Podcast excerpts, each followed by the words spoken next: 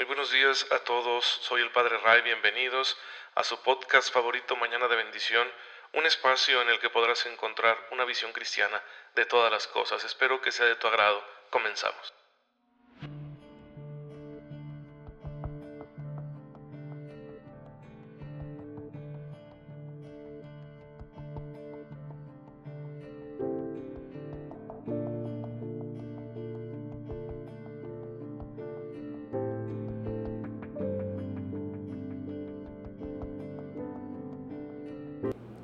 Muy buenos días, muy feliz martes ya, gracias a Dios.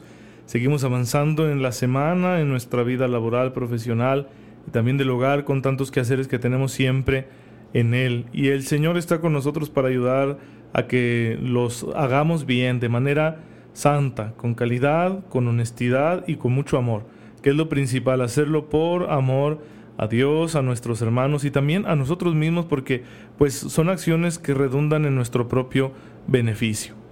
Bien hermanos, hoy estamos celebrando la Natividad de la Virgen María. Es una fiesta muy bonita en la cual la palabra de Dios nos invita a considerar primero que nada la humanidad de nuestro Señor Jesucristo.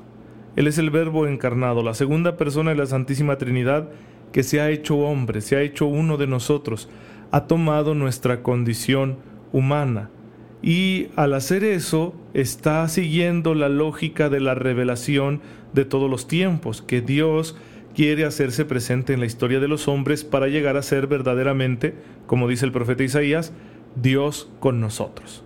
Esa es la finalidad de la encarnación y de hecho de toda la revelación y toda la historia de la salvación, que Dios sea efectivamente Dios con nosotros.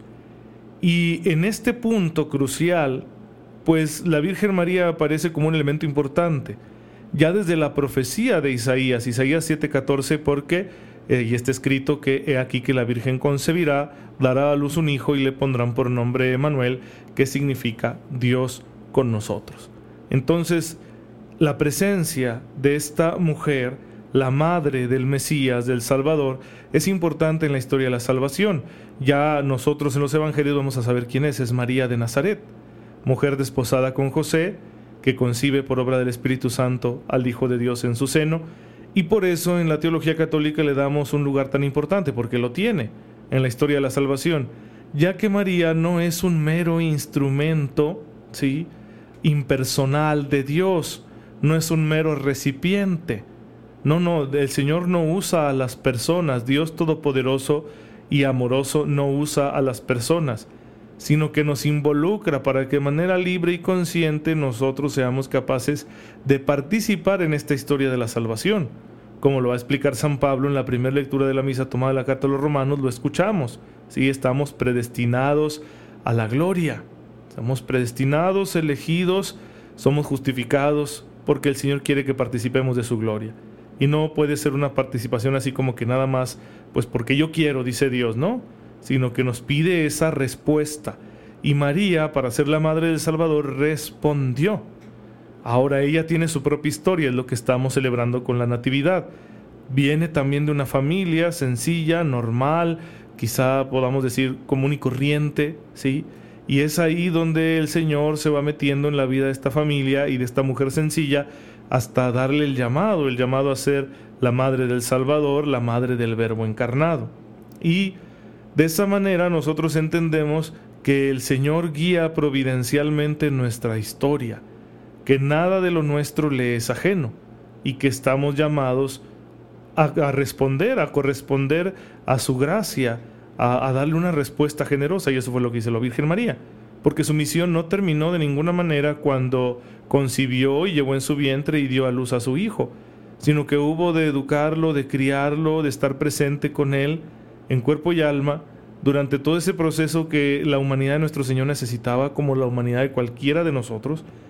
Y también después se convirtió en su discípula. María es la primer discípula que sigue los pasos de su Hijo hasta la cruz y que estará presente más allá junto con la iglesia. Por eso la iglesia la tiene por madre. Al ser madre de Cristo, que es nuestra cabeza, es madre también del cuerpo que somos nosotros. Por eso esta fiesta es muy bonita y muy importante.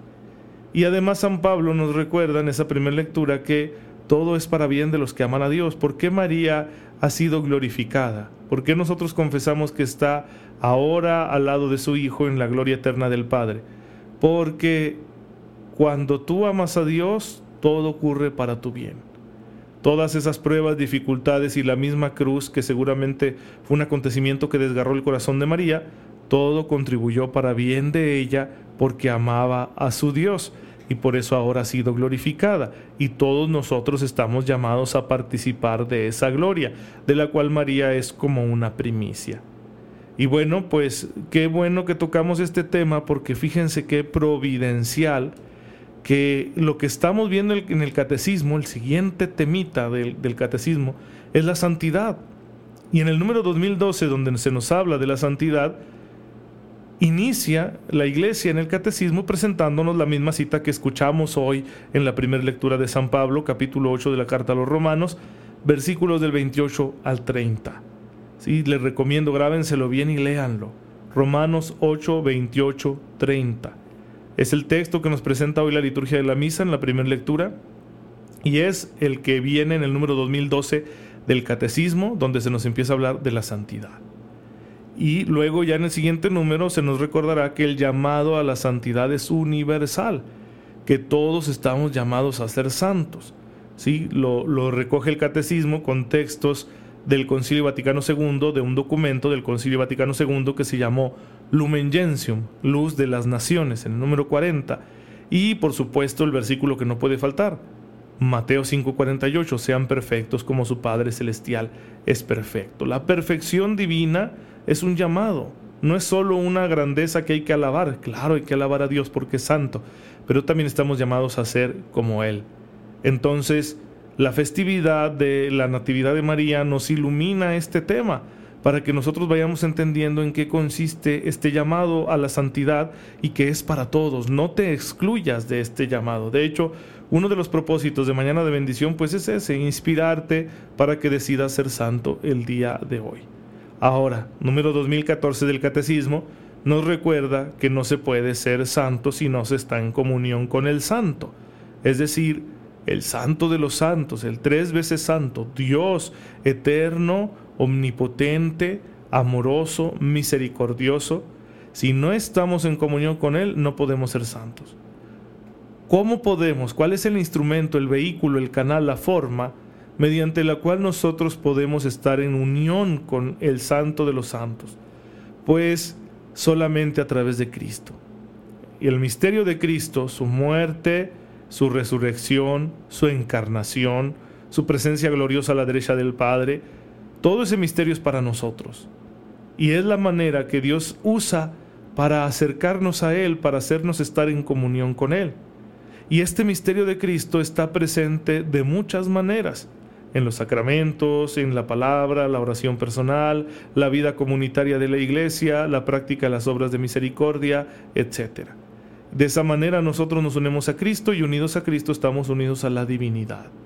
Eh, a esto le llama la iglesia en el catecismo la unión mística, porque es participar del misterio de Dios a través del misterio de Cristo y de la iglesia.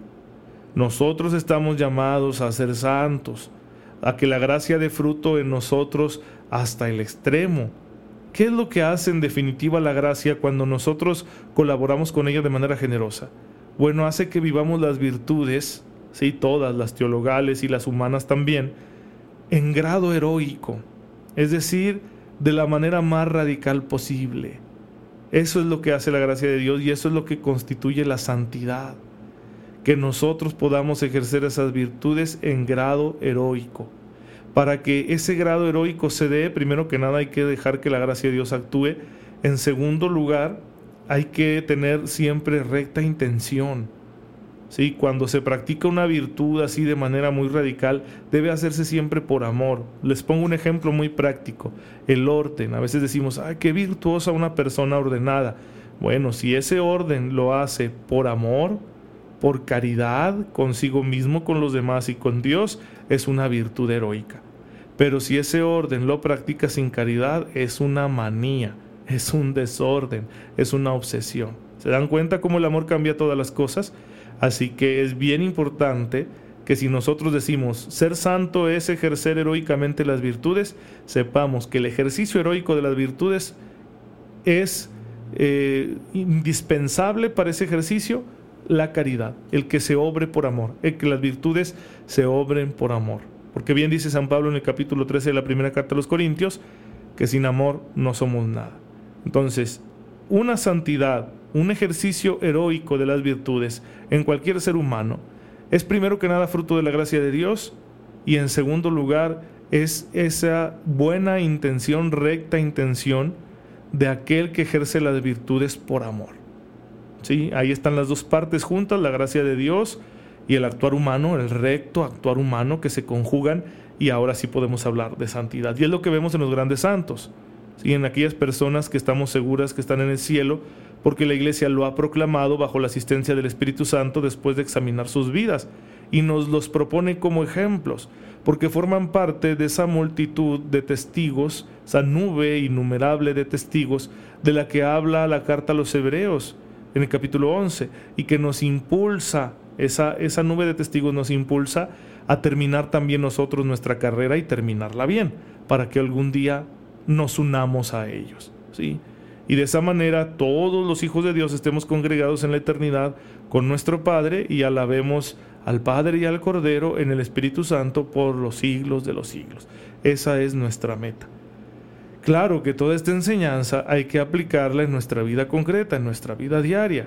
Tú con lo que estés haciendo ahorita, lavando trastes, llevando niños a la escuela, acompañándolos ahí en sus clases en línea, eh, trabajando en la oficina, conduciendo eh, en, la calle, atendiendo a un enfermo, a un paciente, eh, dando clases en una oficina del gobierno, en una dependencia, en un banco, limpiando eh, la, suciedad de la calle, quitando la basura, podando los árboles, descansando, o como yo que estoy grabando este podcast, cualquier cosa que estés haciendo. Estás con tu cónyuge pasando un rato agradable, estás disfrutando a tus hijos, estás acompañando a tus padres, estás con tus amigos en una fiesta.